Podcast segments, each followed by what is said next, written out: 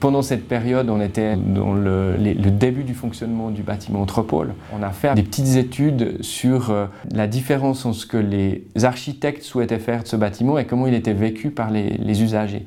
Une des choses qui était voulue par les architectes, c'était que, que ce soit un, un, bâtiment où les gens se croisent, construit comme une ville avec plein de, plein de carrefours, plein de places où les gens, même s'ils ne se connaissent pas, se, croisent. Et puis ce qu'on a découvert assez rapidement, c'est que les gens qui n'avaient pas envie de se croiser avaient toutes les possibilités de ne pas se croiser, parce qu'il y a tellement d'entrées de sorties dans tous les coins, de passages différents pour aller au même endroit, qu'on peut, on peut très bien s'éviter.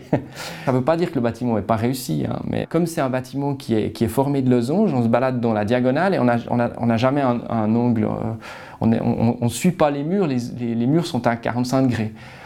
Et le résultat, c'est que les gens se perdent dans ce bâtiment. Et il y a des gens qui, depuis très longtemps, euh, sont dans ce bâtiment et continuent de se perdre parce qu'ils n'ont pas compris le, fonctionnement. Et c'est une géométrie qui n'est pas naturelle. Peut-être que c'était voulu par les architectes, ça, je ne le sais pas très bien, il faudrait leur poser la question. Mais en tout cas, ça marche, on s'y paume, comme dans une ville.